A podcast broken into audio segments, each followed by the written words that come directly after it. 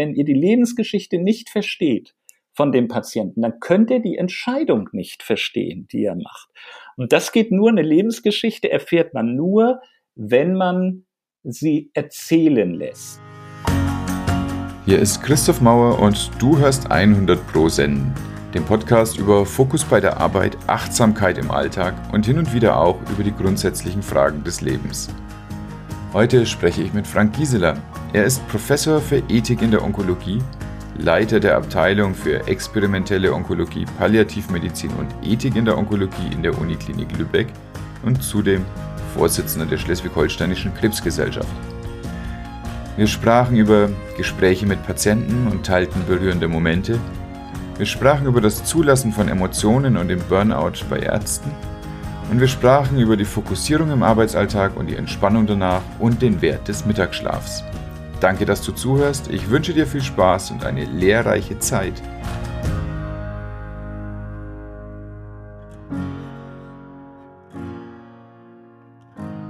Frank, wir kennen uns über dein Seminar Existenzielle Kommunikation. Da war ich jetzt viele Jahre, nachdem ich regulär an der Uni war, nochmal für ein Semester nur für dieses Seminar an der Universität zu Lübeck in Wahlfach Ethik.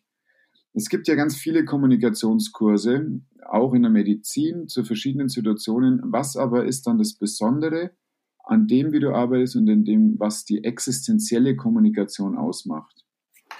Ja, also der Begriff ist eigentlich geklaut. Der ähm, stammt von Karl Jaspers, der, äh, das ist ein Philosoph, der hat 1850 bis 1940 gelebt und äh, hat geforscht über Kommunikation zwischen zwischenmenschliche Gesprächsführung und hat eben wirklich interessante Dinge herausbekommen und hat letztendlich den Begriff existenzielle Kommunikation äh, begründet, was äh, für ihn bedeutet, dass die Kommunikation existenziell für das Leben des Menschen ist.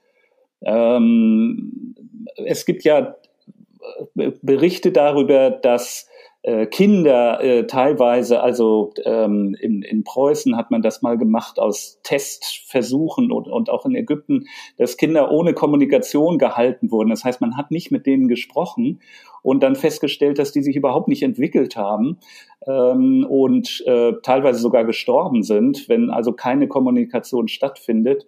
Und äh, diese Versuche hat eben Karl Jaspers auch aufgenommen und ähm, hat gesagt, dass Kommunikation ein existenzieller Bestandteil unseres Lebens ist, also des menschlichen Lebens. Wir können uns als Menschen nicht entwickeln, wenn wir nicht kommunizieren.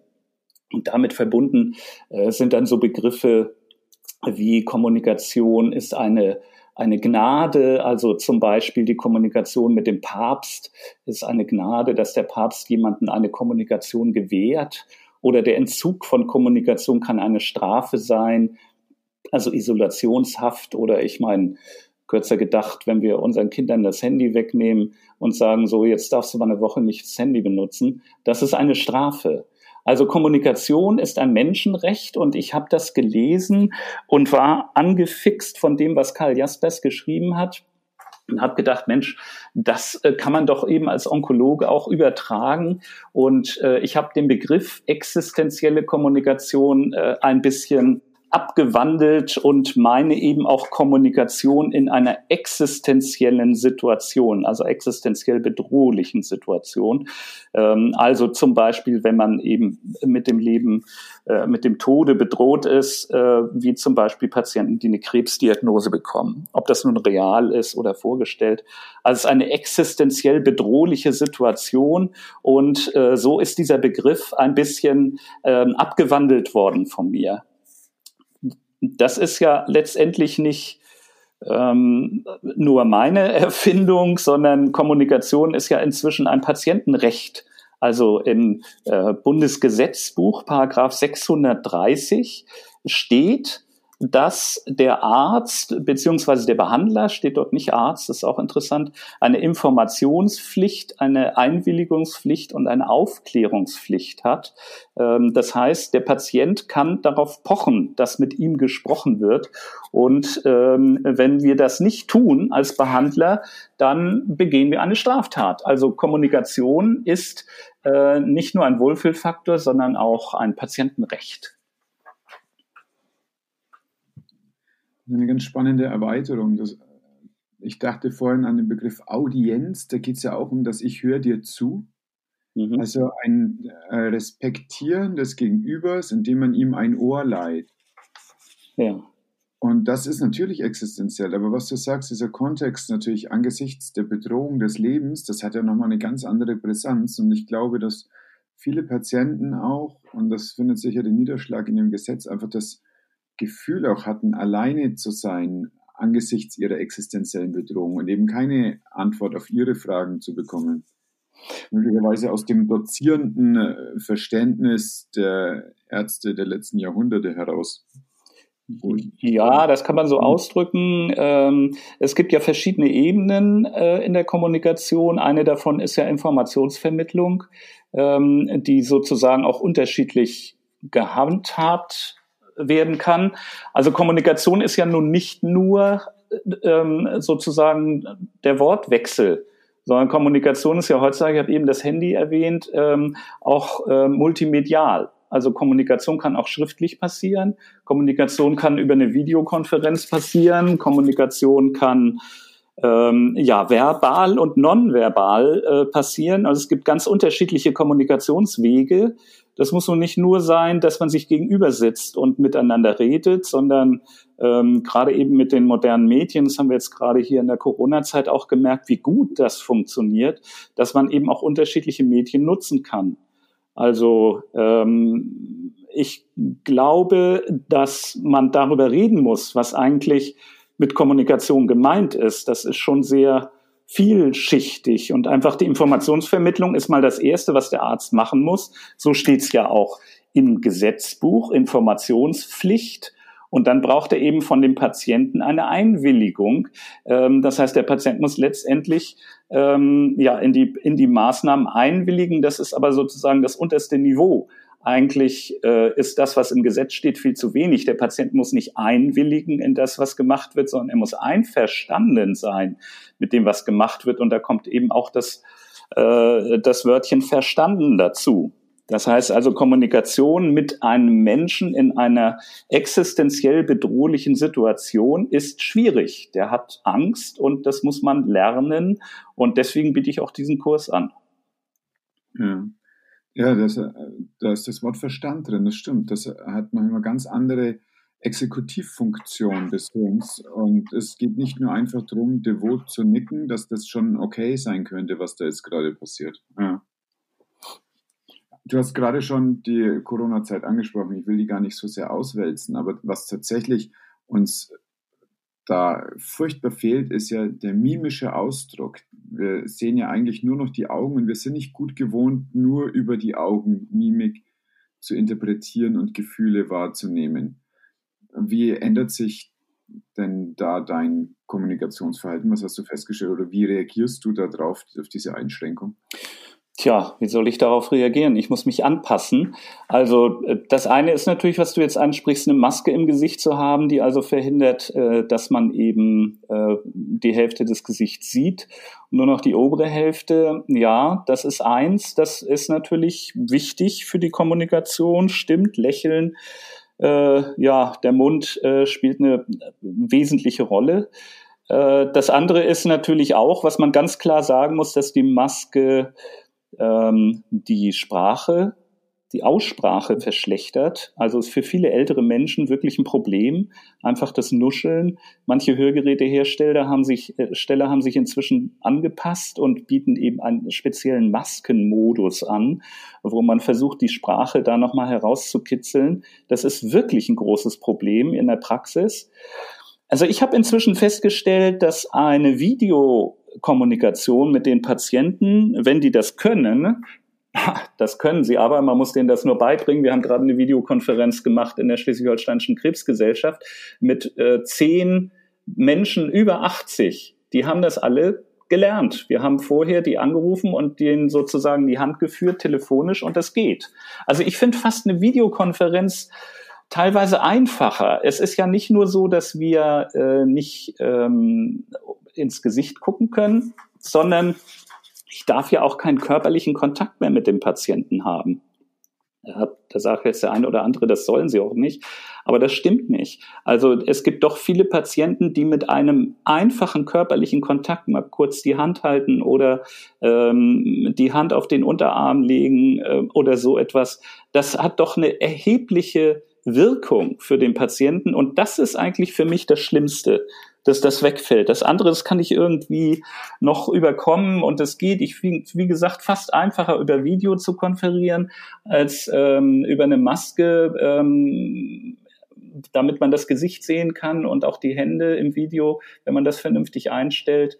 Also das beeinträchtigt uns schon sehr, aber man soll nicht nur jammern. Es gibt eben auch wesentliche Vorteile, zum Beispiel eben, dass ältere Menschen lernen, mit Videokonferenzen umzugehen und das geht auch. Man muss sich darauf einstellen, man muss denen zeigen, wie es geht und dann machen die das. Ja, wir mussten das ja auch alle erst lernen. Also ich glaube, da unterscheide ich mich jetzt nicht von äh, einer Generation über mir oder zwei Generationen über mir. Am Anfang, dann habe ich auch auf Mute gedrückt und wollte eigentlich die Kamera freischalten und so. Dann lernt man es und dann kann man es auch. Ne? Genau. Wir haben im Seminar ja auch viel von dir, von den Existenzialisten gehört, also von philosophischer ähm, Beeinflussung eigentlich von deiner Denke, was ja eigentlich in der Medizin ganz grundsätzlich zu fordern sei, dass man sich philosophisch auseinandersetzt mit dem, was man so im Leben macht oder nicht. Aber ähm, möglicherweise ist es so, dass das bei den Behandlern von Patienten, die sich wirklich mit der Endlichkeit ihres Seins auseinandersetzen, und du bist gelernter Onkologe, da passiert das einfach. Das ist was anderes als möglicherweise in der ästhetischen HNO-Heilkunde oder so, wo es nicht so sehr spitz auf Knopf geht. Wie haben denn deine eigenen Erfahrungen, deine Resonanz auf die Nöte deiner Patienten, wie hat dich das geprägt und wie hat das herausgeschält, was du jetzt in, in diesen Kommunikationsaspekten erlebst und weitergibst auch? Du vermittelst das ja auch an junge Ärzte. Also die treibende Kraft war eigentlich die Unzufriedenheit. Die Unzufriedenheit mit mir selbst und die Unzufriedenheit, die von den Patienten ausgestrahlt wurde. Also mir fiel auf, dass die Kommunikation in der Art und Weise, wie sie vermittelt wird, häufig in der Universität, ähm, wie sie häufig praktiziert wird, äh, zu einer Unzufriedenheit führt. Ähm, wobei auf der einen Seite die Patienten noch viele andere Möglichkeiten haben. Die gehen dann zum Hausarzt äh, und die gehen zum Heilpraktiker und die äh, bilden ein Netzwerk, um ihre Unzufriedenheit letztendlich äh, zu überkommen. Das fällt bei Ärzten schwerer. Also ein Arzt, der ein Gespräch geführt hat und hinterher unzufrieden aus diesem Gespräch herausgeht und vielleicht noch ein zweites und drittes führt und dann letztendlich unzufrieden nach Hause geht, der nimmt Schaden. Also wir haben mal eine Untersuchung gemacht, ähm, wie hoch die äh, Burnout-Symptome bei Onkologen sind. Und da kam heraus, zwischen 50 und 60 Prozent der äh, Personen sind ernsthaft betroffen auch wenn sie es selber gar nicht so bemerken. Und diese Zahlen sind überhaupt nichts Besonderes, sag ich mal, sondern die gibt es seit vielen Jahren äh, an vielen verschiedenen Universitätskliniken und anderen Kliniken, ähm, dass einfach die äh, die Ärztinnen und Ärzte unzufrieden sind. Und dann wird gefragt, warum. Und das Vordergründige ist immer, dass sie zu wenig Zeit haben. Das stimmt aber gar nicht. Wenn man wirklich durchdekliniert, was macht einen Arzt unzufrieden, dann ist es letztendlich ganz besonders die Unzufriedenheit mit der Betreuung der Patienten und die Unzufriedenheit mit sich selbst. Man hat sich vorgenommen, Menschen zu betreuen, Menschen zu helfen und merkt im täglichen Leben, ich kriege das nicht so hin, wie ich mir das eigentlich gedacht habe. Ich meine jetzt nicht die medizinische Technik, sondern eben die Gesamtbetreuung des Patienten. Und das ist etwas, was ich auch selber bemerkt habe. Und äh, nun hatte ich die Möglichkeit, äh, das hier an der Universitätsklinik in Lübeck auch umzusetzen. Da muss ich jetzt mal meine eigene Universität wirklich sehr loben, ähm, dass das möglich ist dort, dass das eingesehen wurde, dass Kommunikation eine wichtige Rolle spielt. Es gibt auch andere Universitäten, die das äh, in den Vordergrund stellen. Und dann habe ich angefangen, mich damit zu beschäftigen und äh, bin eigentlich letztendlich auch zum Philosophen geworden. Ähm, ich habe mich angeschlossen an die Philosophen, habe viel mit denen diskutiert, habe viel gelesen und gelernt, Vorlesungen gehört, Kurse besucht und habe gelernt, dass der philosophische Anteil in unserer medizinischen Versorgung über die Jahrhunderte immer kleiner geworden ist. Also vor mehreren Jahrhunderten war Medizin eine Kunst und inzwischen ist es ein Handwerk. Und äh, das ist eben etwas völlig anderes ähm, Kommunikation ist eine Kunst. Man muss natürlich handwerklich das auch beherrschen. Das ist richtig wie bei jeder Kunst. Wenn ich malen kann, kann auch äh, das nicht umsetzen, was er im Kopf hat. Äh, das ist selbstverständlich, genauso bei der Kommunikation. Aber letztendlich lernt man das, indem man sich auch mit sich selbst beschäftigt. Und ähm, das ist etwas, was ich anstoßen möchte in meinen Kursen dass die Studenten und die Kollegen, die daran teilnehmen, ist auch Pflegepersonal, äh, die ich unterrichte oder eben auch nicht nur Medizinstudenten, sondern auch äh, Pflegekräfte und Psychologinnen und Psychologen, die ich unterrichte. Die Anregung soll eigentlich sein, Leute, beschäftigt euch mit euch selbst und euren Wurzeln. Warum habt ihr eigentlich diesen Beruf ergriffen und wie könnt ihr das umsetzen? Und für mich kumuliert das in diesem persönlichen Patientenkontakt in der Patientenkommunikation. Ja, es war ja, genauso sehe ich das auch, eine lange Zeit so, dass bis zum medizinischen Vordiplom, also was wir Physikum nennen, das war nicht immer das Physikum, das war früher das Philosophikum. Und die Medizinstudenten haben die ersten zwei Jahre sich auseinandergesetzt mit den großen Fragen, woher kommen wir, wohin gehen wir, was kostet es und was mache ich und was mache ich in der Welt. Und dann wurden sie in dem Bettunterricht zum Patienten mitgenommen.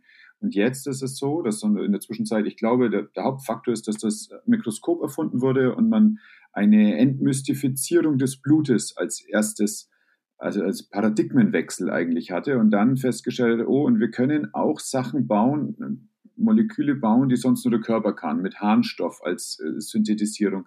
Und ich glaube, dass diese zwei Schritte die waren, die dann einen Erdrutsch gemacht haben. So, dann müssen wir uns aber auch bitteschön nicht mehr mit der Philosophie auseinandersetzen, denn jetzt ist ein neues Zeitalter und wir können uns mit der Physik dahinter, mit der Physiologie, dann der im Körper angewandten Physik auseinandersetzen. Und genau das hat sich dann entwickelt und jetzt haben wir junge Leute, die lernen unglaublich krasse Sachen und dann kommen sie in, in diesen Patientenkontakt rein.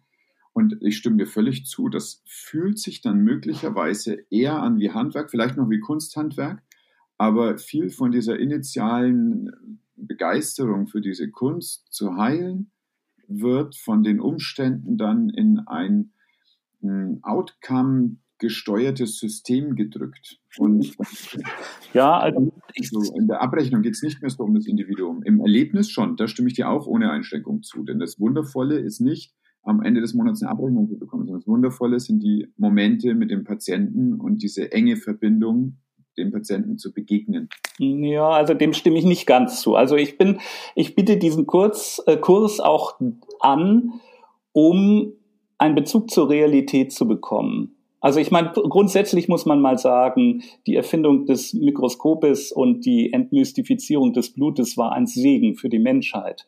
Ich meine, wenn man sich überlegt, was früher alles mit Aderlass behandelt wurde und wie die armen Patienten gequält wurden mit äh, Therapien, die wir heute als hochgradig schwachsinnig und gefährlich ansehen, über Jahrhunderte hinweg, ähm, da können wir doch wirklich froh sein, dass sich die Medizin in diese Richtung entwickelt hat. Und was können wir alles erreichen und wie können wir den Menschen helfen und wie gut ist die Lebensqualität eines 60, 70, 80-Jährigen heutzutage. Und das ist auch dem medizinischen Fortschritt zu verdanken. Ich glaube auch nicht, dass ähm, man sich entscheiden muss, entweder philosophischer Hintergrund oder medizinischer Fortschritt. Im Gegenteil, der medizinische Fortschritt ist da und darüber freuen wir uns sehr. Und äh, das ist etwas, was wir auch nie wieder zurückdrehen wollen, sondern im Gegenteil, da gibt es ja auch ganz faszinierende Entwicklungen, auch gerade in der Onkologie. Ich denke, dass ähm, die Begeisterung für den medizinischen Fortschritt vielleicht äh, ein bisschen mitgerissen hat ähm, und die Menschen und die Menschen, damit meine ich jetzt die Ärzte und die Medizinstudenten ein bisschen ja in einen Zwiespalt bringt. Wenn man also junge Leute fragt in der Schule, was möchtest du werden? Und dann sagen sie vielleicht Arzt oder Ärztin, dann fragt man warum? Und dann sagen sie praktisch immer, ich möchte Menschen helfen. Also das ist sozusagen die Motivation, warum man das Studium beginnt. Dann kommen im Studium Anatomie, Molekulargenetik, alles Mögliche, also viele Dinge, die einen ablenken davon aber letztendlich unterm Strich natürlich den Menschen helfen. Also das heißt, damit kann man das auch umsetzen, was man eigentlich gedacht hat. Aber dem Menschen zu helfen bedeutet ja, äh, dass der Mensch, ähm, der unter irgendetwas leidet, auch letztendlich sagt, ja, mir ist wirklich geholfen worden. Also dass die subjektive ähm, ähm, Interpretation ist ja ganz wichtig und eben nicht nur die objektive, okay, äh, das Bein war äh, krank und das haben wir jetzt äh, vernünftig abgenommen und äh, die Operation ist gelungen. Der Patient hat einen Oberschenkelstumpf und bekommt jetzt eine wunderbare Prothese. Da sagt der Chirurg, habe ich gut gemacht, alles gelungen, Operation super, ähm, Häkchen dahinter. Der Patient sagt, mein Bein ist weg. Ähm, also das ist dann eine ganz andere Interpretation eventuell. Ähm, insofern, also jetzt das ist ja vielleicht ein krasses Beispiel, aber ich denke mal, dass wir uns nicht entfremden dürfen von der Subjektivität und die Subjektivität und die, die Einordnung des äh, persönlichen Leides, des persönlichen Lebens äh, in die Lebensgeschichte des einzelnen Menschen ist etwas, was sich eben über Jahrhunderte nicht geändert hat. Äh, das ist das Interessante, äh, was ähm, in der Wissenschaft auch herausgefunden wurde. Das heißt, die Menschen sind nach wie vor verwurzelt in ja, mystische Dinge in, in Rahmenbedingungen, die nicht alle rational erklärbar sind und auch nicht sollen. Ich kritisiere das nicht, ähm, weil ich selber da auch betroffen bin. Die sind nach wie vor eingebunden in einen Rahmen, der größer ist als die Molekulargenetik, als das Mikroskop, als die reine Wissenschaft. Und im Gegenteil, es gibt viele Menschen, die haben sogar Angst davor. Die sagen, das entfremdet mich von meinen Wurzeln, wenn ich jetzt hier mein Blut entmystifiziere oder ich meine wenn man den Romantiker hat, der sagt, Mensch, sind das hier schöne Sterne und ich fühle mich gleich ganz anders. Und dann sagt einer, ja, das sind Galaxien, die sind so und so weit weg und das Licht braucht so und so lange. Und interessant, guck mal, da sieht man einen Kometen. Äh, und das ist ein Klumpen, der jetzt durch die, in die Atmosphäre eindringt. Also sagen wir mal, die, die Wissenschaft entmystifiziert auch. Und das ist etwas, was den Menschen teilweise Angst macht. Und das kommt immer dann wieder, und das ist ja überall so im Leben, wenn äh, das Leben bedroht ist. Also in gefährlichen Situationen ist es nicht nur so, dass die Religion dann herangezogen wird, äh, sondern eben auch andere äh, Dinge, die für uns als Basis der Menschheit wichtig sind, die kommen dann wieder hervor. Und das ist eben das, was wir in der Onkologie brauchen. Also das ist aber Onkologie. Ich meine, die Kommunikation, ich sage immer, der Kommunikationsstil ist Bestandteil des Therapiekonzepts. Also wenn ich natürlich in der Notfallsituation bin, auf der Intensivstation und da kommt einer rein, der kriegt keine Luft, ähm, dann intubiere ich den und beatme den, weil das jetzt gemacht werden muss. Wenn ich das jetzt nicht mache, ist er tot. Und ich fange nicht an zu sprechen und ihn zu fragen, ja, wie findest du das jetzt? Äh, sollen wir das jetzt machen oder nicht? Also äh, das ist auch natürlich gesetzlich gedeckt, dann eben keine Aufklärung einzuholen, sondern einfach das medizinisch Notwendige zu tun. Genauso, wenn jemand eine Blinddarmentzündung hat oder ähnliche Sachen, da findet eben diese existenzielle Kommunikation nicht statt sondern über das, worüber ich hier rede, ist eben wirklich die existenzielle Kommunikation in einer Situation, in der der Mensch existenziell bedroht ist.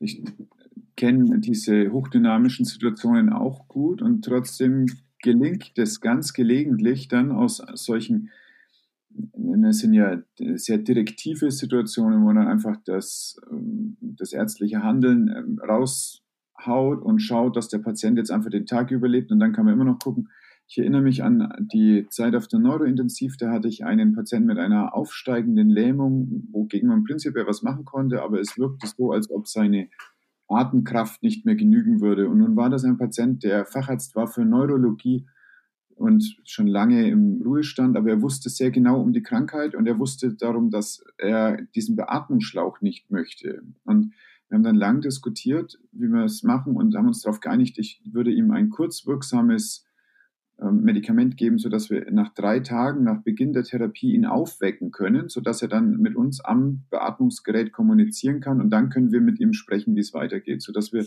diese ähm, sehr kritische Situation abmildern konnten, sodass ich zufrieden war, was zu machen. Also äh, er hat jetzt keinen Schaden genommen in der Zeit, wo ich für ihn zuständig war. Er hat sich auch später gut erholt. Und er aber diesen Wert, den er hatte, nämlich nicht abhängig zu werden. Das war ein ganz intelligenter und belesener Mensch und auch in hohem Alter, der hätte auch sagen können, ich will keine Therapie mehr. Ich habe so viel erlebt, es ist gut jetzt. In meinen Augen war es ja aber eine therapierbare Krankheit. Und äh, so konnte er das dann einbetten, diesen Behandlungsvorschlag, und hat das dann akzeptieren können. Und ich fand es auch gut für mich. Es hat mich angestrengt, wenn er das verweigert hätte. Das war mein erklärtes Ziel, dass er diese Therapie bekommen könnte. So bin ich in das Gespräch gegangen. Ja, und das sieht man eben auch, wenn er das jetzt nicht zugelassen hätte, wärst du nach Hause gegangen und hättest dich gefragt, habe ich auch ein vernünftiges Gespräch geführt, hätte ich es vielleicht anders machen können und äh, nimmst eben selber Schaden daran. Das ist ja auch in der Traumaforschung ganz interessant. Die neue Definition jetzt in den letzten Jahren eines traumatischen Ereignisses ist eben nicht nur so, dass man selber betroffen ist, sondern dass man Zeuge ist einer traumatischen Situation, also eines Verkehrsunfalles und ähnliches. Und dann eben die gleichen Symptome zeigt wie ähm, jemand, der selber in der Situation ist, also akute traumatische Reaktion, aber eben auch posttraumatische Belastungsstörungen. Und das ist eben etwas, was unter Ärzten immer wieder auftritt. Äh, und auch Patienten natürlich, aber auch unter Ärzten. Das heißt, ähm, das, was ich eben am Anfang sagte, ich mache eigentlich den Unterricht und diesen Kurs für die Ärzte und äh, im Grunde weniger für die Patienten. Da würde ich es anders machen, sondern ich habe einfach gesehen, dass die Ärztinnen und Ärzte in der Ausbildung und äh, junge Ärzte, aber auch ältere, die, die mit mir diskutieren, äh, so wie du ja auch, du bist ja kein Jungspund, bist trotzdem den Kurs gegangen. Ähm, ich glaube, dass sie davon profitieren, weil einfach mal ein anderes Bild ähm, auf die Situation geworfen wird. Es geht eben nicht einfach nur um Kommunikation, um effektive Kommunikation, sondern um existenzielle Kommunikation. Das ist einfach mal wirklich etwas anderes. Also plastisch formuliert, wenn man viel mit Leuten über deren Tod spricht, dann tut einem das selber in Resonanz weh, in Nachempfindung von dem, was der Schmerz ist des Patienten. Und dieses, äh, wenn es häufig genug passiert, ist dann Ursache für eine Traumatisierung des Behandlers, der das Gespräch führen muss. Ja, wenn du selber keine feste Meinung zum Sterben hast, wie sollst du denn dann mit einem Patienten über Sterben reden ähm, oder über Maßnahmen, die mit dem Sterben oder dem Nichtsterben zu tun haben? Das heißt, das Erste, was ich im Kurs eigentlich immer mache, ich frage die jungen Studentinnen, die vielleicht 22 oder 24 sind, wie möchtest du sterben? Äh, dann sagen die, wie, ich dachte, wir reden hier über Kommunikation. Ähm, also erstmal diese Verwirrung ähm, und dann äh, kommt irgendeine Antwort und das ist immer ganz interessant. Ähm, die Antwort äh, derjenigen, die im Moment nicht in der Situation sind, ist einfach anders, das ist die Erfahrung, die ich gemacht habe, als die Antwort derjenigen, die dann wirklich in der Situation sind. Also es wird ganz häufig vermutet von Menschen, die nicht äh, in dieser in diesem äh, Umgebung arbeiten, dass Menschen keine Therapie wollen.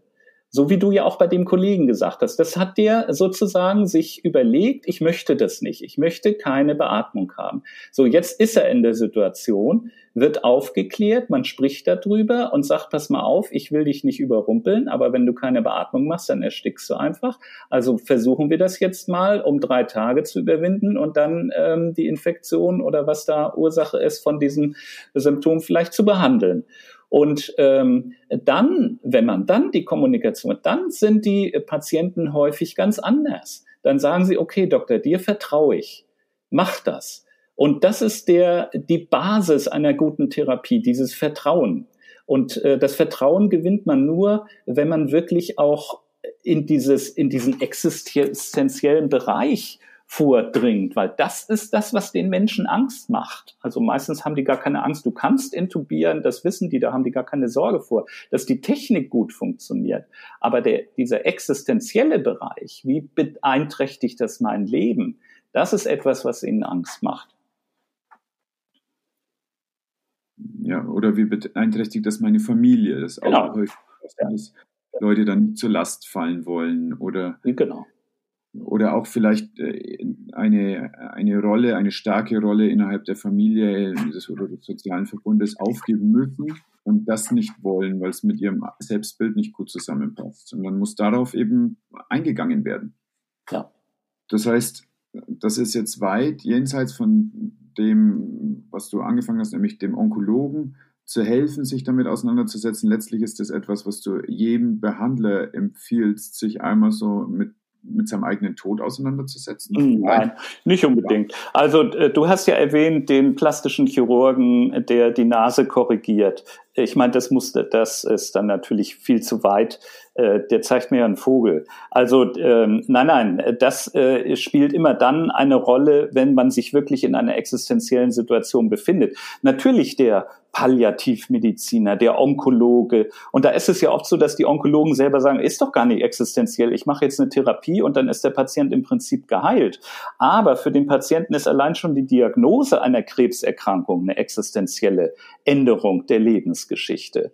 Also er hat einfach Angst. Das heißt, es ist die subjektive Beurteilung, die da eine Rolle spielt. Also wenn er, ähm, ich muss jetzt nicht unbedingt, also ich habe versucht mit Chirurgen zum Beispiel zu diskutieren, wie findest du denn äh, ähm, Gesprächsführung und dann haben die gesagt, nö, also da habe ich überhaupt keine Zeit für. Ich sage dem Patienten, was ich operiere und ich lege dem einen Zettel hin ähm, und dann frage ich, haben Sie noch irgendwelche Fragen ähm, über Nebenwirkungen, ähnliche Sachen? Dann sagt der Patient ja oder nein, dann sage ich, okay, mache ich oder ich lasse es.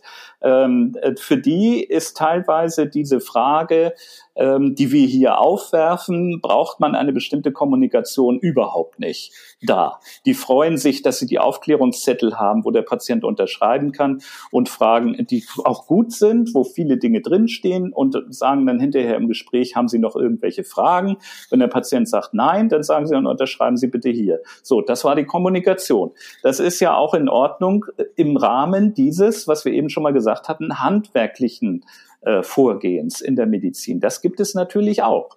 Also man darf jetzt nicht äh, sozusagen das, worüber wir jetzt reden, von allen Medizinern verlangen, aber ähm, es ist ein Angebot für die Mediziner, die sich eben in diesem existenziellen Bereich äh, befinden und vielleicht selber spüren, ich brauche hier Unterstützung in dem Sinne, dass ich lerne, wo ich selber stehe und wie ich Kommunikation in schwierigen Situationen machen kann.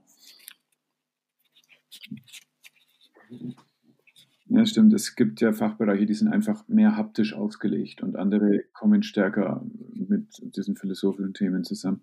Ich meine aber auch, also aus der Erfahrung, aus einer Studie vor vielen Jahren, da haben wir uns mit kognitiven Einschränkungen durch Narkose beschäftigt und haben einen Test gemacht an dem Tag, an dem die Patienten aufgenommen wurden, zu geplanten OPs. Und dann hatten die also das Aufklärungsgespräch der Anästhesie und dann direkt danach eine Testung, wo wir Studenten hatten, die dann so Aufmerksamkeits- und Verarbeitungsgeschwindigkeiten getestet haben. Und dann haben wir die danach wieder getestet, nach dieser OP mit Narkose, und haben geguckt, ob sich das verändert hat. Und eigentlich würde man erwarten, weil das so bekannt ist, dass Narkose das mal machen kann, dass Leute danach nicht so gut denken können wie davor und dann erholt sich das normalerweise. Tatsächlich war es so, dass bei uns die Leute an dem ersten Testungstag mit so einem ganz hohen Prozentsatz viel schlechter waren als an dem nachoperativen Testtag. Und wir haben es dann letztlich so erklären müssen, dass wir an einem Tag vor einer OP so aufgeregte Menschen haben, dass die einfach nicht mehr geradeaus denken können, wenn es um so Aufmerksamkeitstests geht. Das setzt natürlich oder macht ein ganz anderes Licht auf das Aufklärungsgespräch. Und wir haben das häufig ja auch so im, im normalen Leben, dass Patienten sagen, ja, also da, das ist mir nie erzählt worden in dem Aufklärungsgespräch, aber es steht auf dem Zettel drauf. Das, das hat der Arzt gesagt aber es ist einfach weg. Es ist nicht kognitiv verankert worden, weil die insgesamt in so einer bedrohlichen Situation, sondern sind wir wieder bei diesem existenziell. Es kann sein, dass der Arzt das nicht als existenziell wahrnimmt, gerade aber weil hier eine Biografie sich ändert, ist es eine existenzielle Bedrohung für den Patienten und das macht den kognitiv eingeschränkt. Genau, und da ist die, das muss man lernen, ähm, weil das, was du gesagt hast, in so einer Situation jetzt ein Gespräch zu führen und mit, von dem Patienten zu erwarten, dass er eine Entscheidung trifft, das ist etwas, was man lernen muss. Und das ist genau das, was im Kurs vermittelt werden soll. Wie mache ich das? Äh, in der Situation. Ich kann nicht einfach so wie sonst auch sagen, Mensch, du bist ein intelligenter Mensch, überleg mal Möglichkeit A oder B, sondern ich muss auf diese Ängste eingehen, sonst kommt der da nicht hin. Und da gibt es einen Begriff, der wirklich gut ist, der heißt Unterstützung. Also ich stütze den Patienten, weil ich ihm eine, äh, weil ich mit ihm eine Entscheidung treffen will. Aber was heißt eigentlich Unterstützung? Also Unterstützung bedeutet, dass der, die, die Entscheidungsfindung nur dann gemacht wird, wenn man sozusagen unter die Oberfläche geht. Also wenn man den Patienten auf seine Ängste anspricht und mit ihm ein Stück gemeinsam geht und sagt, ich verstehe deine Ängste und lass uns mal darüber reden. Nur dann, wenn man ihn sozusagen von dort abholt, aus diesem Bereich, aus diesem Kellerbereich, jetzt mal nach Freud zu sprechen, wo alle möglichen Gefühle äh, sind und dann mitnimmt in den ersten Stock, wo da die Entscheidung gefällt wird. Das ist im Sinne des Wortes eine Unterstützung, damit der Patient dann mit der Hilfe und mit der Stütze nach oben kommt und dort eben eine Entscheidung treffen kann, an die er sich auch hinterher erinnert und die er eben auch hinterher äh, wirklich vertreten kann. Ja, wir hatten ja damals im Kurs auch mit Videoaufzeichnung Gespräche mit einer Schauspielerin gemacht, die eine Story hatte, mit der sie kam. Wir waren in diesen Gesprächen alleine mit ihr in einem Raum und wir waren Hausärzte. Wir hatten einen Befund auf Papier vor uns liegen und es ging darum, dass diese Frau, das so war unser Wunsch, ins Krankenhaus geht, um einen ähm, Tumor behandeln zu lassen, den, der fast zufällig entdeckt worden war. Für uns eigentlich No-Brainer so als Behandler, ja klar, kann man machen, aber es war ja doch so, dass diese Frau eine Geschichte mitgebracht hat und äh, ganz große Schwierigkeiten hatte, äh, das einzubetten in ihre Geschichte. Du hast uns damit letztlich hingewiesen, zum einen darauf, wie wir agieren, und es war für mich sehr erkenntnisreich zu sehen, wie ich reagiere, wenn ich selbst in Resonanz gehe mit dem Schmerz von einem Patienten. Aber du hast uns auch hingewiesen dabei, dass es ein Narrativ gibt, dass Patienten eine Krankheit biografisch einbetten in eine Lebensgeschichte. Wie bist du denn auf dieses Narrativ gekommen? Ich habe das vorher so noch nicht gesehen. Also eine letztlich ist es eine narrative Medizin, um die es dabei geht. Ja, der Begriff ist einfach Lebensgeschichte. Also jeder Mensch, jeder von uns hat eine Lebensgeschichte. Eine Lebensgeschichte hat eben, stellen wir uns mal ein Buch vor, wo die Geschichte reingeschrieben ist, die Seite, die ich jetzt gerade lese, und hat eine Vergangenheit und eine Zukunft, ja, Gegenwart, Vergangenheit und Zukunft. Und das Ganze wird von jedem Menschen in eine Geschichte eingebettet. Und diese Geschichte ist nicht äh, wahr. Also wahr in dem Sinne, dass das wirklich so passiert sein muss, sondern viele Dinge, die in der Vergangenheit waren, haben wir damals in der Vergangenheit anders gesehen, als wir sie in der Zukunft sehen. Also Klassiker zum Beispiel, jemand wird gekündigt in einem Betrieb, ist tief verzweifelt, ganz, ganz schrecklich, findet keinen neuen Job, findet dann schließlich nach vielen Mühen doch einen neuen Job und der ist viel besser als der alte. Der sagt dann hinterher, das Beste, was mir passieren konnte damals, war diese Kündigung. Das ist eine völlig andere Einschätzung äh, dessen, was damals äh, wirklich in der Situation äh, der Mensch gesagt hätte. Und äh, diese Lebensgeschichte spielt eine ganz wichtige Rolle, wenn wir Entscheidungen treffen. Also ähm, das haben wir festgestellt äh, bei unseren Studien. Also wir haben Patienten befragt, ähm, warum haben Sie den Vorschlag des Onkologen nicht befolgt zum Beispiel?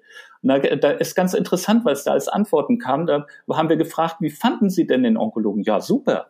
Ist der gut? Würden Sie ihn empfehlen? Ja, klar empfehle ich den. Hat er mit Ihnen gesprochen? Ja, hat er. Hat er alles angesprochen, was Sie gefragt haben? Ja, hat alles angesprochen. Das Gespräch war wirklich richtig gut. Und was meinen Sie, ist die Empfehlung gut, die er gemacht hat? Ja, die Empfehlung ist klasse. Ähm, und machen Sie das? Nein. Ich mache es nicht.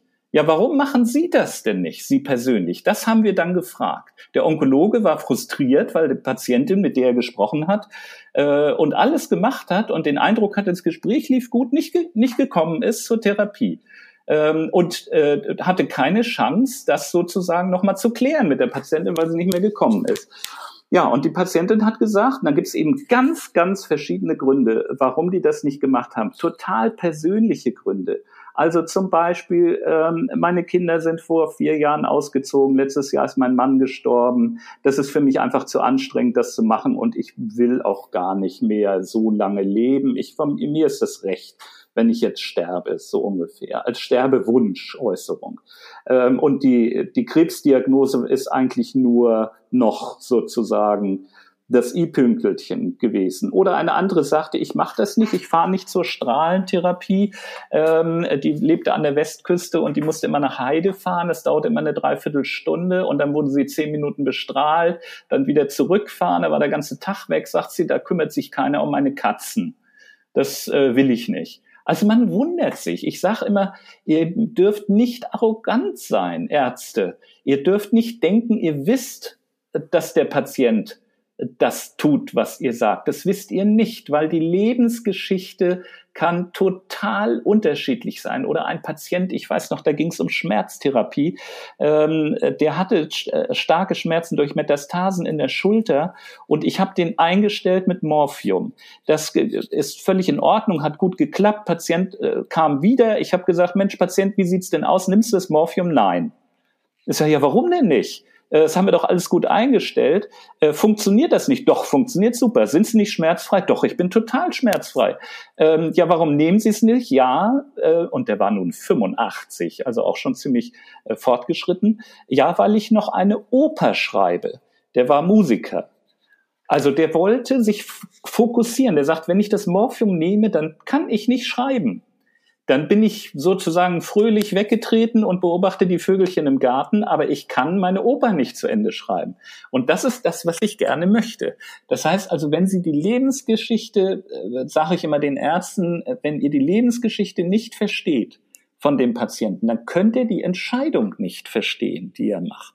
Und das geht nur, eine Lebensgeschichte erfährt man nur, wenn man sie erzählen lässt. Und äh, das ist eben der Begriff Narrativ, das heißt ja erzählende ähm, Medizin. Und ähm, es ist mit jeder Geschichte so, wenn sie nicht erzählt wird, dann ist sie tot. Das heißt, jede Geschichte muss erzählt werden. Wenn der Patient eine Entscheidung treffen soll, und ich sagte eben, Entscheidungen werden häufig auf der Basis der Lebensgeschichte getroffen, ähm, gehe ich jetzt rechts rum oder links rum da spielt eine große Rolle die Erfahrungen, die man gemacht hat, alles Mögliche, die Lebensgeschichte, die, die man mit sich trägt. Ähm, und dann trifft man die Entscheidung. Man, wenn man eine schwere Entscheidung zu treffen hat, dann ist es immer wieder sinnvoll, ähm, sich auf seine Lebensgeschichte zu äh, besinnen. Und da das der Patient in dieser schwierigen Situation mit Angst und jetzt Entscheidung in dieser Drucksituation nicht machen kann, ist es sinnvoll, sich mit dem Patienten einmal hinzusetzen, auch in einer, man kann sich gleich vorstellen, auch eine ganz andere nonverbale Situation. Man lehnt sich zurück, man sagt dem Patienten, gibt ihm ein Glas Wasser und sagt so, Patient, erzähl doch mal, in welcher Lebenssituation befindest du dich denn im Moment? Und warum ist diese Entscheidung jetzt wichtig für diese Lebenssituation? Und wenn man das macht, dann ist es erstens, äh, wenn man das richtig macht, wundert man sich, wie wenig Zeit man dafür braucht. Also die meisten sagen, das kann ich gar nicht machen, so viel Zeit habe ich nicht. Dann fängt er an, meine ganze, sein ganzes Leben vor mir auszubreiten. Nein, wenn man die richtige Technik beherrscht mit Türöffnern und Straßensperren und so weiter, dann kann man das, dann kann man ein strukturiertes Gespräch führen und dann braucht man vielleicht zehn Minuten und kann mit dem Patienten, kann den Patienten dazu bringen, seine eigene Lebensgeschichte so weit zu fokussieren, dass er dann die Entscheidung treffen kann. Das Interessante ist, dass dieser Begriff narrative Medizin inzwischen ähm, in vielerlei Munde ist und es gibt zum Beispiel an der Columbia University Medical Center eine Division of Narrative Medicine inzwischen, also eine Abteilung, die sich nur mit narrativer Medizin beschäftigt. Das ist nämlich eine an, wie man schon ahnt oder wie ich schon ausgeholt habe, eine andere Herangehensweise an medizinische an Entscheidungsfindung vom Patienten im medizinischen Bereich. Und ähm, wenn man sich damit mal beschäftigt, da kann man gerne mal auf die Homepage gehen und sich das mal angucken. Columbia University, Irving Medical Center und findet eben dort wirklich interessante Hinweise, wie man medizinische Entscheidungen auch anders treffen kann als molekularbiologisch oder ähm, ja mit dem mit Hilfe des Mikroskops. Äh, denn das ist was, was viele Menschen erschreckt und eben wegbringt von ihrer emotionalen Mitte. Also Lebensgeschichte ist etwas ganz Wichtiges, sonst klappt das nicht.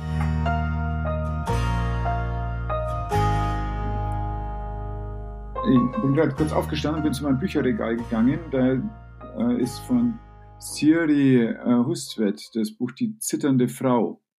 Und da beschreibt sie ja, was über sie gekommen ist. Und sie bleibt das ganze Buch, obwohl sie ganz viele verschiedene Diagnostiker und Therapeuten abklappert, sie bleibt die ganze Zeit in diesem Narrativ, was ist ihr denn da geschehen? Und letztlich, man möchte schon meinen, dass es irgendeinen tiefen psychologischen Hintergrund hat, weil dieses Zittern des ganzen Körpers ging los bei einer Gedenkveranstaltung zu Ehren ihres verstorbenen Vaters und sie stand am Pult und fing an zu zittern. Es liegt irgendwie auf der Hand, aber tatsächlich sagt sie so richtig, findet sie da nichts und äh, schreibt ein ganzes Buch drüber.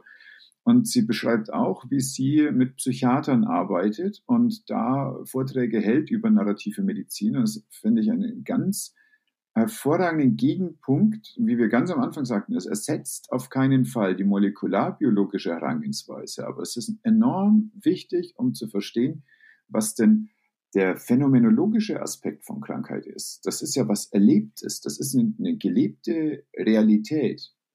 Und das haben wir eben ab und zu mal vergessen, so vielleicht in den letzten Jahren. Mhm.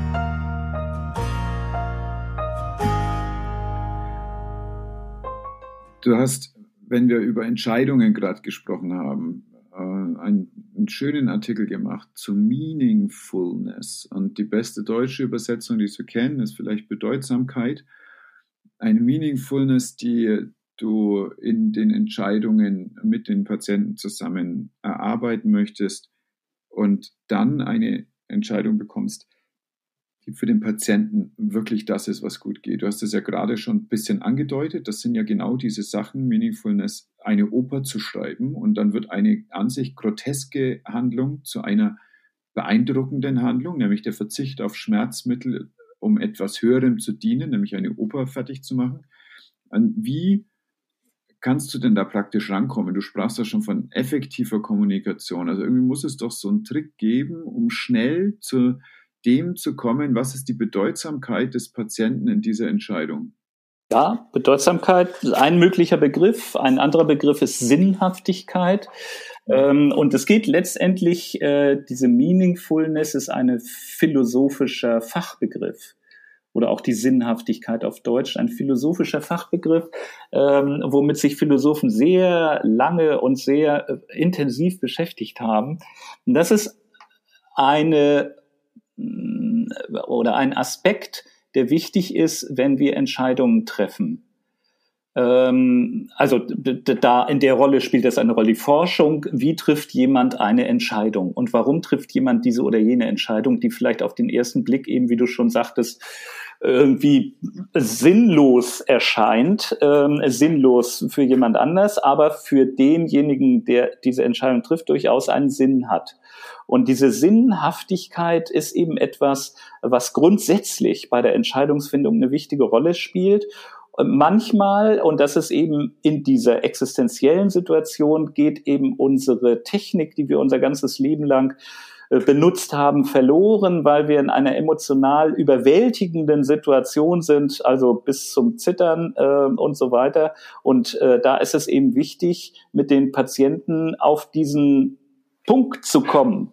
Was macht es für dich persönlich, Patient, einen Sinn, wenn du diese Therapie, die ich dir jetzt vorschlagen werde, annimmst? Oder macht es für dich keinen Sinn und du möchtest lieber eine andere äh, Therapie haben? Also deswegen glaube ich, dass dieser Begriff Sinnhaftigkeit zentral ist ähm, bei der Aufklärung und Gesprächsführung mit Patienten. Das ist ein ganz zentraler Begriff komme ich da ran, indem ich einfach frage, macht das für Sie Sinn, was ich da gerade vorschlage? Nein, ganz so einfach geht es nicht, weil ähm, die, ich sagte das ebenso, normalerweise schon, aber nicht unbedingt in dieser existenziellen Situation. Äh, da spielen viele Dinge eine Rolle, Ängste, Befürchtungen, ähm, ja, Fehlinformationen, äh, Bedrängen von anderen, da spielt alles Mögliche eine Rolle. Und da ist es eben dieser, dieser rationale ähm, Mechanismus, wie man eine Entscheidung trifft, ist einfach dadurch behindert. Und um da wieder hinzukommen, braucht man eben diese narrative Komponente. Das heißt, bevor ich den Patienten frage, ob das für ihn Sinn macht, jetzt eine Chemotherapie zu machen oder eine zusätzliche Bestrahlung, um letztendlich sagen wir mal zum Beispiel 20 Prozent bessere Überlebenschancen zu haben, alles nackte Zahlen, ähm, macht das für den Patienten einen Sinn, um diese, bevor ich diese Frage stelle, sollte ich eben diesen narrativen Aspekt aufgreifen und erstmal den Patienten fragen, in welcher Lebenssituation bist du? Und wenn die Frau dann sagt, ich habe zwei Kinder, die ich noch ernähren muss, dann äh, macht eine Therapie mit einer besseren Überlebenschance einen ganz anderen Sinn, als wenn ich eine ältere Dame habe, die sagt, mein Mann ist letztes Jahr gestorben, ich bin ganz allein.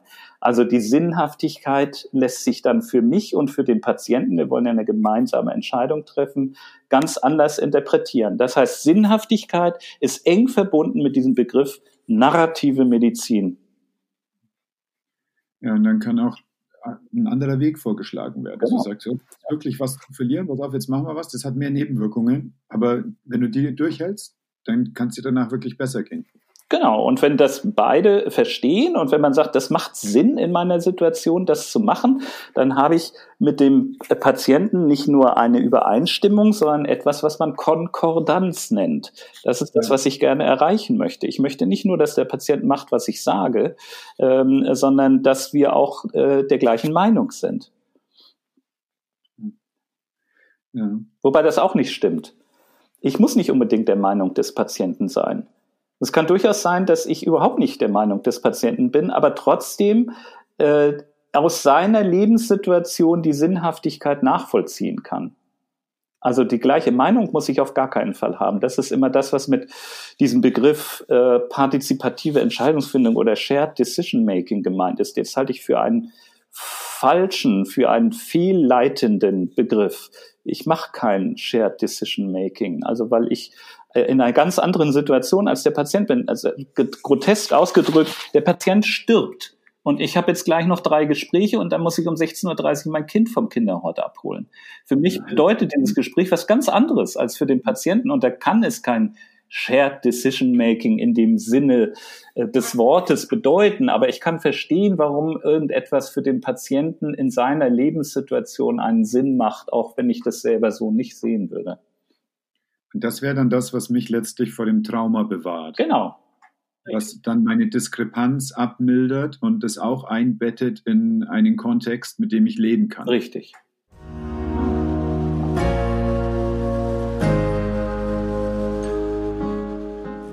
Ja, ja, danke schön. Das macht es für mich nochmal besser zu verstehen. Ja. Ich habe ähnliche äh, Entscheidungsfindungen auch in der Notfallmedizin und einer meiner wichtigsten Leitsprüche dabei ist, Harm ist static und Benefit ist dynamic. Das heißt, egal was ich mache, ich werde immer die gleichen Komplikationen einkaufen, aber in manchen Situationen gewinne ich dadurch nichts. Hm. Und in anderen gewinne ich ganz viel und dann kann ich auch eben ähm, dem Patienten sagen, pass auf, das, das tut jetzt zum Beispiel weh, aber danach ist gut mit der Luft.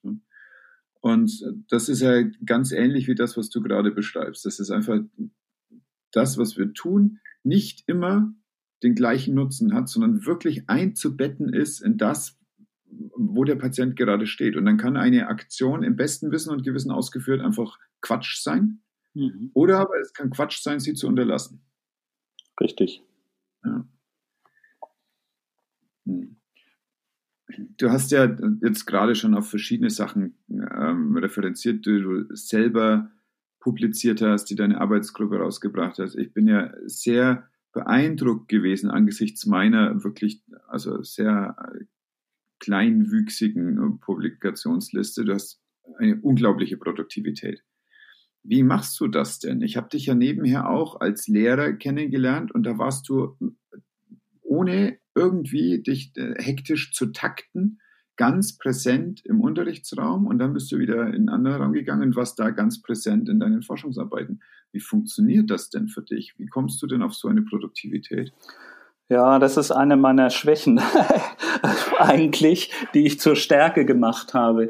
Ich bin überhaupt kein Mensch, der parallel arbeiten kann, sondern ich arbeite sequenziell. Das heißt, ich mache das eine und dann mache ich das andere und dann mache ich das nächste. Ich weiß, dass meine Geschwister mich als äh, Kind geneckt haben, wenn ich ein Glas Wasser in der Hand hatte und trinken wollte, dann haben sie gesagt, Mensch, guck mal hier, ich habe was für dich und haben ein Spielzeug hingehalten und dann habe ich das Glas Wasser losgelassen und es fiel auf den Boden und habe dann das Spielzeug genommen. Also weil ich einfach so fokussiere immer und das ist, glaube ich, angeboren bei mir. Ähm, und das musste ich lernen. Eine Zeit lang waren äh, Anforderungen so, dass ich so viele Dinge parallel machen musste. Da bin ich fast verrückt geworden dran. Inzwischen ähm, äh, fokussiere ich mich auf eine Sache, die ich mache und dann mache ich die nächste. Das kann aber nur funktionieren, wenn man sich einen guten Plan macht. Das heißt also, meine Routine, äh, so etwas zu machen, ist, ich habe nun den Vorteil, sage ich mal, dass ich äh, ungefähr eine Stunde zur Arbeit brauche, mit der Bahn fahre. Diese morgendliche Stunde ist für mich die Organisationsstunde des Tages. Ich sitze da und überlege, was mache ich, was brauche ich, was sind die Anforderungen und wie setze ich das um zeitlich. Und dazu benutze ich eine Methode, die von Eisenhower entwickelt wurde, dem ähm, alten äh, amerikanischen Präsidenten, die Eisenhower-Methode. Und zwar ich habe mich da viele Jahre mit beschäftigt. Wie kann ich leben in dieser Welt, die so viele Anforderungen an mich stellt, äh, die ich eigentlich so gar nicht erfüllen kann? Ähm, und dann wurde ich immer hektischer. Und diese Methode, das war für mich wie so ein Türöffner. Die funktioniert so, dass man eine Anforderung oder ein Projekt, wie immer man das nennt, ähm, abklopft auf zwei Fragen. Erstens, ist es dringlich? Und zweitens, ist es wichtig? Also wichtig ist alles das, da muss man sich vorher mal längere Zeit überlegen, was mich in meinem Leben weiterbringt, wo ich hin will, was ich gerne machen möchte. Das ist wichtig. Und da gebe ich eine Note, entweder eins, zwei oder drei. Drei ist eben sehr wichtig, eins ist sehr unwichtig. Zweitens dringlich. Das heißt, dringlich heißt, das muss ich jetzt bis morgen machen. Ähm, äh, ne? Und da gibt es eben Stunden, Tage, Monate. Ähm, und das ist eins, zwei, drei. Und dann ähm, gebe ich eben jedem Projekt, am Anfang habe ich das alles schriftlich gemacht, ähm, wie ich so ein Projekt benote. Und dann kommt eben durch Multiplikation dieser Faktoren kommt eben eine Nummer raus. Und diese Zahl bestimmt, ob ich dieses Projekt jetzt machen muss oder später machen kann. Also am schlimmsten sind Projekte natürlich mit einer niedrigen Wichtigkeit, aber einer hohen Dringlichkeit. Also Dringlichkeit Stufe drei. Das ist eine Katastrophe, ja. Also ich muss den Stromzähler bis morgen ablesen, weil ich sonst eine Strafe kriege oder sowas ähnliches. Interessiert mich überhaupt nicht, ist total unwichtig, aber ist jetzt dringlich, muss ich jetzt machen.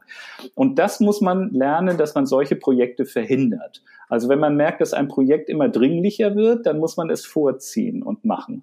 Also ich mache mir morgens einen Plan, wo drin steht eine To-Do-Liste, wo diese Dinge durchnummeriert sind und dann eine zweite Liste, und das ist der Trick eine Not-to-Do-Liste, was ich heute nicht mache ähm, oder jetzt die nächste Zeit. Die Not-to-Do-Liste ist mindestens genauso wichtig. So, und dann gehe ich an meinen Kalender und dadurch ist die, die elektronische äh, Geschichte, einen Kalender zu haben, wo man das zeitlich einträgt, ist für mich extrem wichtig. Seitdem funktioniert das. Ich war der Erste, der sich, so einen elektronischen Palm äh, gekauft hat, so ein Gerät, wo man eintragen kann, erstens, zweitens, drittens, viertens und dann die Liste umstellen konnte. Und dann mache ich mir einen Zeitplan. An diesen Zeitplan halte ich mich. Da steht zum Beispiel drin, E-Mails angucken von 1 Uhr bis 14 Uhr. Das steht da drin. Das heißt, ich mache meine E-Mails nicht auf vor 1 Uhr. Ich gucke sie nicht an. Um 13 Uhr mache ich es auf und gucke mir die E-Mail an, arbeite die bis 14 Uhr ab. Und die, die ich bis dahin nicht abgearbeitet habe, die bleiben liegen oder werden gelöscht.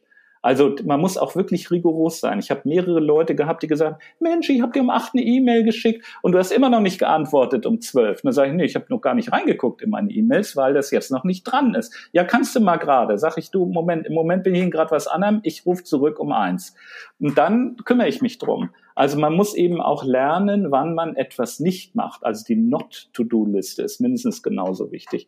Das habe ich gelernt. Und da steht eben drin, wenn ich merke, ich habe etwas in mir, was raus muss, ähm, dann steht so, jetzt äh, schau mal, wo du das publizieren kannst, wie du das zusammenschreiben kannst. Ich habe auch ein super Netzwerk. Ich habe schon gesagt, dass ich mit Philosophen viel zu tun habe, die mir dann helfen, wo ich eine Idee reinbringe, die dann etwas schreiben und ich schreibe nur etwas dazu und äh, in diesem Netzwerk funktioniert das ganz hervorragend. Ich bin großer Freund vom Publizieren, weil ich glaube, wenn wir alles nur im stillen Kämmerchen machen, dann profitieren weniger Leute davon. Deswegen habe ich auch gleich Ja gesagt zu diesem Podcast.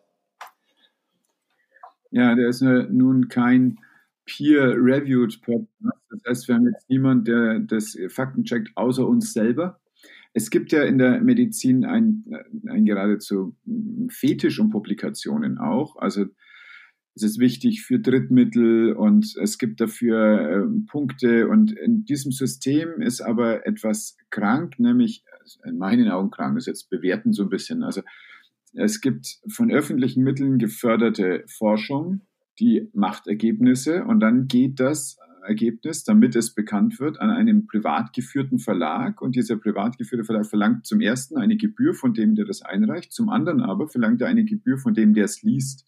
Das heißt, das ist also das ist ein unglaublich pfiffiges Geschäftsmodell. Die haben quasi null Aufwand, haben aber zweimal ein Cashflow generiert mit einem Wissen, für das sie sich nicht anstrengen mussten. Da wollen wir uns ja jetzt gegen wehren und es gibt diese Open Access Plattform. Das heißt, zumindest alles, was angenommen wurde zur Publikation, muss von jedem zugänglich sein und lesbar sein. Das finde ich ganz, ganz wichtig. Ähm, ähm, über diese Peer-Review-Geschichte, dass eben andere das noch angucken und beurteilen, da kann man ganz viel drüber sagen, kann gut sein, kann schlecht sein, kommt sehr drauf an. Ähm, da muss man lernen, damit umzugehen und sich nicht frustrieren lassen. Ich habe gerade ein Paper eingereicht, was gerade angenommen wurde und das ist anderthalb Jahre habe ich versucht, das zu publizieren, verschiedene Zeitschriften, nochmal umgeschrieben, wieder zu einer anderen Zeitschrift. Also man braucht auch einen echt langen Atem dafür, das muss man wirklich sagen. Und je mehr man publiziert hat, umso einfacher wird's vielleicht und umso eher ist man auch frustrationstoleranter. Also wenn meine Medizinstudenten ihre Doktorarbeit fertig machen und wir reichen sie dann ein, dann wird sie abgelehnt, dann sind die am Boden zerstört und ich sage, hey, das ist doch völlig normal. Das wird jetzt noch dreimal abgelehnt, bevor wir das publizieren können. Und das erfordert dann immer so ein bisschen psychologische Unterstützung. Gut, das, da ist natürlich eine, große Erfahrung, die da aus dir spricht. Und dann hast du ja auch die Erfahrung gemacht, irgendwann klappt es ja dann schon, wenn der Gedankengang ursprünglich mal gut war. Genau, das ist natürlich eine Voraussetzung, völlig klar. Ähm, und man muss es vielleicht nochmal umformulieren. Das ist auch gar nicht schlecht. Oft kriege ich Sachen wieder, die nicht angenommen wurden und dann steht ja auch dabei, warum sie abgelehnt wurden. Und gar nicht so selten sind die Argumente nicht schlecht. Und dann setze ich mich nochmal ran, schreibe das Ganze um und sage, Mensch, der hat ja eigentlich wirklich recht gehabt. Und es gibt auch verschiedene Formen der Ablehnung. Also ähm, etwas, das komplett abgelehnt wird oder sogenannte Major Revision. Das heißt, ähm, man muss das nochmal umschreiben und dann kann man es nochmal einreichen, weil die Idee an sich nicht schlecht war. Und das ist eigentlich etwas, was die Zeitschriften doch relativ häufig machen, so dass man sich dann nochmal ransetzen kann und die Chance kriegt, das nochmal nochmal umzuschreiben. Ich hatte noch über diese Plattform geredet, das nennt sich eben Open Access, das heißt, äh, dass doch eine zunehmende Anzahl von ähm, Leuten, die lesen wollen, sagen, ich möchte gerne ähm, Artikel lesen, ohne dass sie Geld kosten. Das kommt aus Amerika, muss man sagen. National Institute of Health, alles, was da publiziert wurde, war schon immer äh, Open Access, das heißt von allen äh, lesbar. In Deutschland, in Europa war das nicht. Da war dieses Geschäftsmodell, was du gesagt hast, wirklich äh, maligne. Das heißt also, wir hatten gar keine Chance, unsere eigene, äh, unseren eigenen Artikel nochmal zu lesen, wenn er publiziert wurde. Hätten wir dann 30 Euro an, die, an den Verlag zahlen müssen. Das ist, wird zum Glück immer weniger. Und da gibt es, äh, muss ich sagen, ähm, wenn jemand jetzt auf der Suche ist, danach solche Artikel zu lesen, ähm, was ich benutze, ist Google Scholar. Also das ist ein, eine Datenbank von Google. Kann man jetzt drüber sagen, was man will. Aber ähm, das nennt sich eben Google Scholar. Wenn man das anklickt und dann dort in die Suchroutine eingibt, äh, zum Beispiel Frank Giesler, dann kriegt man alle ähm, äh, Publikationen von mir. Oder wenn man reingibt, eben Meaningfulness äh, dann kriegt man eben dort Publikation. Natürlich englischlastig das Ganze, ähm, aber dort kann man eben auch Profile anlegen und das ist etwas, was ich empfehlen würde. Und ich benutze das ganz oft, Google Scholar. Kann ich nur empfehlen. Also auf jeden Fall für eine wissenschaftliche Recherche hat es die, die Power der Suchmaschine von Google ohne die Werbeinformation genau. ja. Und äh, fokussiert auf wissenschaftliche Fachartikel. Also das halte ich auch für ein ganz wertvolles Tool. Ja, und Englisch ist halt schon ein bisschen die Sprache, in der publiziert wird. Also vor 2000 Jahren wurde halt auf Latein publiziert, in manchen Fachgebieten wurde vor 200 Jahren viel auf Französisch publiziert, manches wurde auf Deutsch und jetzt gerade ist halt Englisch. Ja, so ist es. Halt, ja. Muss man nehmen, wie es ist. Es ist ja auch äh, nicht so, dass das irgendwie ein, ein Englisch ist, wo man jetzt ein wo man richtig gut Englisch können muss, sondern man muss eigentlich eher Latein können. Ne? Das sind many hard words actually. Genau, und die Fachwörter sind ja die gleichen im Englischen wie im Deutschen oder sonst. Wir sind meistens lateinisch basiert. Ja, genau. Und dann Englisch ausgesprochen. Also kann man jetzt diskutieren, ob es das leichter oder schwerer macht, das zu lesen. Hm. Das ist äh, diese Stunde morgens, was du im Zug verbringst, das ist natürlich auch total pfiffig, dass du nicht Auto fährst. Das würde ja wahrscheinlich noch mal ein bisschen länger dauern aber du hättest keine Möglichkeit, dich so auseinanderzusetzen mit diesen äh, mit den Aufgaben des Tages. Das ist das eine. Das andere ist, weil ich schon sagte, ich bin so ein Mensch, der sich auf Dinge fokussiert. Da ist natürlich Autofahren für mich eine Katastrophe. Also ich muss sagen, dass ich ein paar Mal so Nahtodereignisse hatte beim Autofahren, wo ich beinahe auf die falsche Straßenseite gefahren bin, weil ich in Gedanken einfach woanders war. Ähm, und das kann ich nicht machen. Das ist lebensgefährlich für mich. So etwas geht gar nicht. Wo lädst du dich denn auf? Hast du so selbstfürsorgliche äh, Routinen oder Rituale, die du machst? Also da musste ich auch lernen, das habe ich auch. Ich habe mich ja viel beschäftigt mit ähm, Stressverarbeitung äh, und ähm, Organisation äh, gezwungenermaßen, habe ich ja erzählt. Habe da auch Kurse besucht, Bücher gelesen und ähnliches.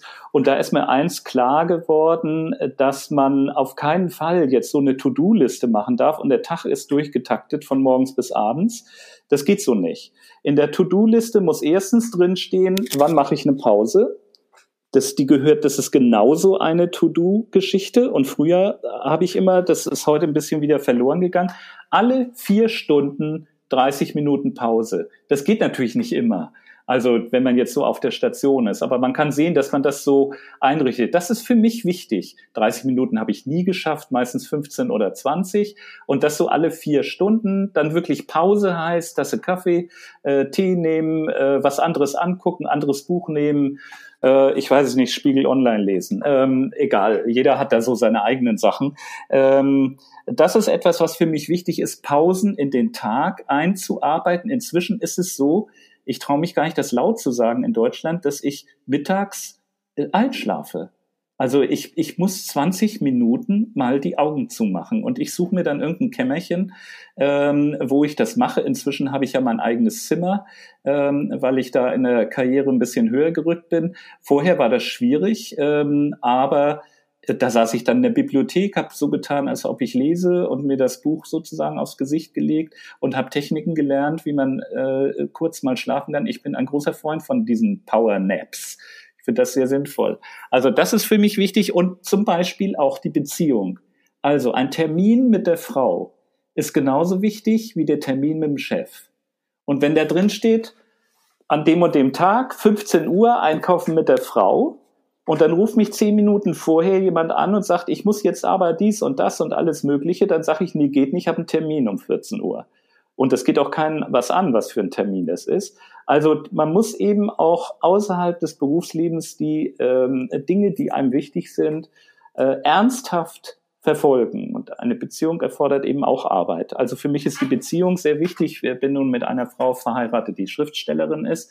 Glücklicherweise sage ich fast, die eben von ganz anderen Dingen erzählt und ihre ganz eigenen Probleme hat.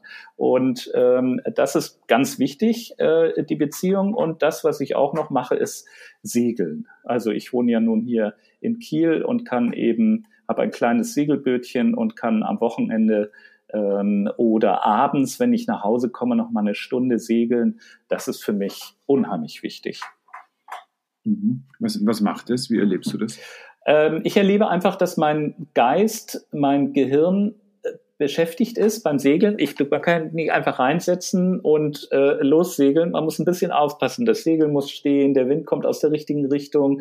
Ähm, also ich bin dann auch wieder so beschäftigt. Aber ich, äh, mein Blick zum Beispiel, wir haben, wir gucken ja häufig auf äh, Dinge, die vielleicht einen Meter entfernt sind von uns. Und ich glaube, es ist ganz wichtig, dass sich der, der Blick zum Horizont ähm, macht etwas anderes, als wenn man nur auf einen Meter Entfernung guckt. Also diese, dieses weite äh, Gucken in die, in die Entfernung macht für mich eine emotionale Reaktion oder auch wenn ich den Wind im Gesicht spüre äh, und so etwas. Das ist sicher ist bei jedem anders. Manche würden sagen, äh, lese ich lieber ein Buch. Aber äh, das ist für mich etwas, was äh, eine emotionale äh, Reaktion hervorruft. Was ich auch mache, ist autogenes Training und ähnliche Sachen, um zu lernen. Ich musste auch ein paar Jahre war es verloren für mich. Was ist eigentlich eine Emotion? Ähm, ich musste auch wieder lernen, Emotionen zuzulassen das ist auch eine aktive Handlung von mir gewesen, was aber auch dazu führt, dass ich teilweise in Gesprächen, da laufen mir die Tränen. Das ist vielleicht ein Nachteil, weil ich, da kann man drüber reden, ob das ein Nachteil ist oder nicht, aber im Prinzip empfinde ich das zunächst erstmal als Nachteil. Ähm, also Emotionen zuzulassen, ist auch etwas ganz Wichtiges. Also ich kann jedem nur empfehlen, solche Techniken zu lernen, Entspannungstechniken, Fokussiertechniken, Loslasstechniken, ähnliche Dinge. Ja, genau. Es ist fast ein bisschen egal was, halt einfach mal ausprobieren, was einem dann taugt. So. Genau. Ja. ja ich kenne es auch mit diesen Emotionen während Gesprächen mit Patienten. Ich arbeite zum Glück bei, also in der Hypnosepraxis hauptsächlich mit Patienten, die gleichzeitig die Augen zu haben. Aber wenn ich das dann erlebe, dass, dass sich was löst, was die Leute vielleicht seit vielen Jahren schon beschäftigt und einengt, das ist schon immer wieder so, dass ich dann auch Tränen in den Augen habe, weil ich von diesem Transformationsprozess so ergriffen bin. Aber die sehen das nicht und dann, äh, ich sage das dann auch nicht danach. Und bis die wieder zurück sind aus der Hypnose, sind die auch weggewischt. Aber es wäre früher für mich völlig undenkbar gewesen. Es hätte sich widersprochen mit meiner Vorstellung von professioneller Gesprächsführung. Aber alles, was wir jetzt gerade schon besprochen haben, das ist ja auch so, dass eben dieses als Mensch dem Mensch begegnen, das ist, was unter Umständen genau das Professionelle ist. Und manchmal ist es eben richtig, einfach auf die Fakten zu gehen und zu sagen, dann ist es so, dann ist es so, dann ist es so. Und manchmal ist es einfach so, dass es nicht notwendig ist, nichts von dem, was ich im Studium gelernt habe an Fachwissen, dass das das Entscheidende ist, sondern das Entscheidende ist, dass ich neben dem Bett sitzen bleibe und zuhöre, was beschäftigt. Und dann kann ich als Mensch reagieren. Mhm. Hast du irgendeine Buchempfehlung für mich? Ich habe im letzten Jahr ein Buch gelesen, was mich nachhaltig beeindruckt hat. Ähm, auch wirklich die Sicht auf Menschen verändert hat. Und das ist ein berühmtes Buch von Harari. Das heißt eine kurze Geschichte der Menschheit.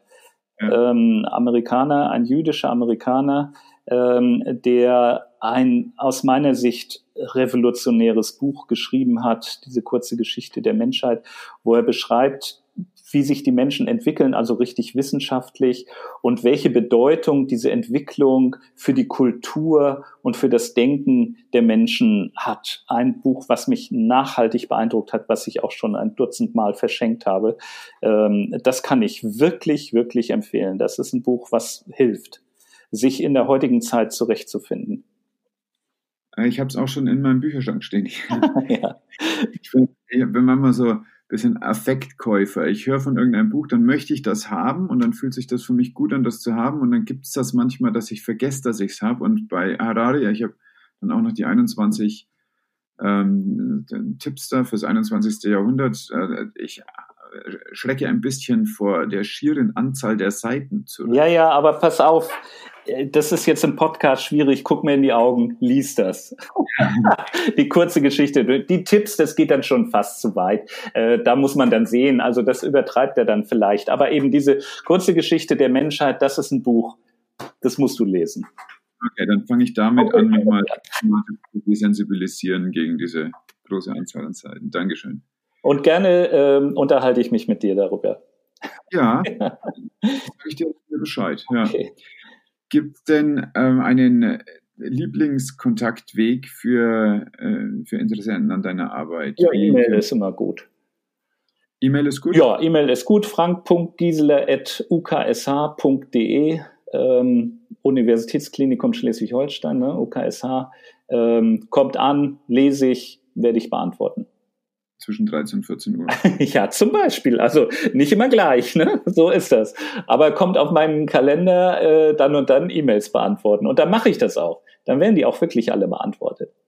Ja, so habe ich es auch erlebt. Also sowohl als ich Kontakt damals für das Seminar mit dir aufgenommen habe, du kanntest mich ja nicht, und äh, dann kam also eine ausgesprochen zugewandte und freundliche E-Mail zurück und dann auch ja, die Möglichkeit, dass ich das machen durfte.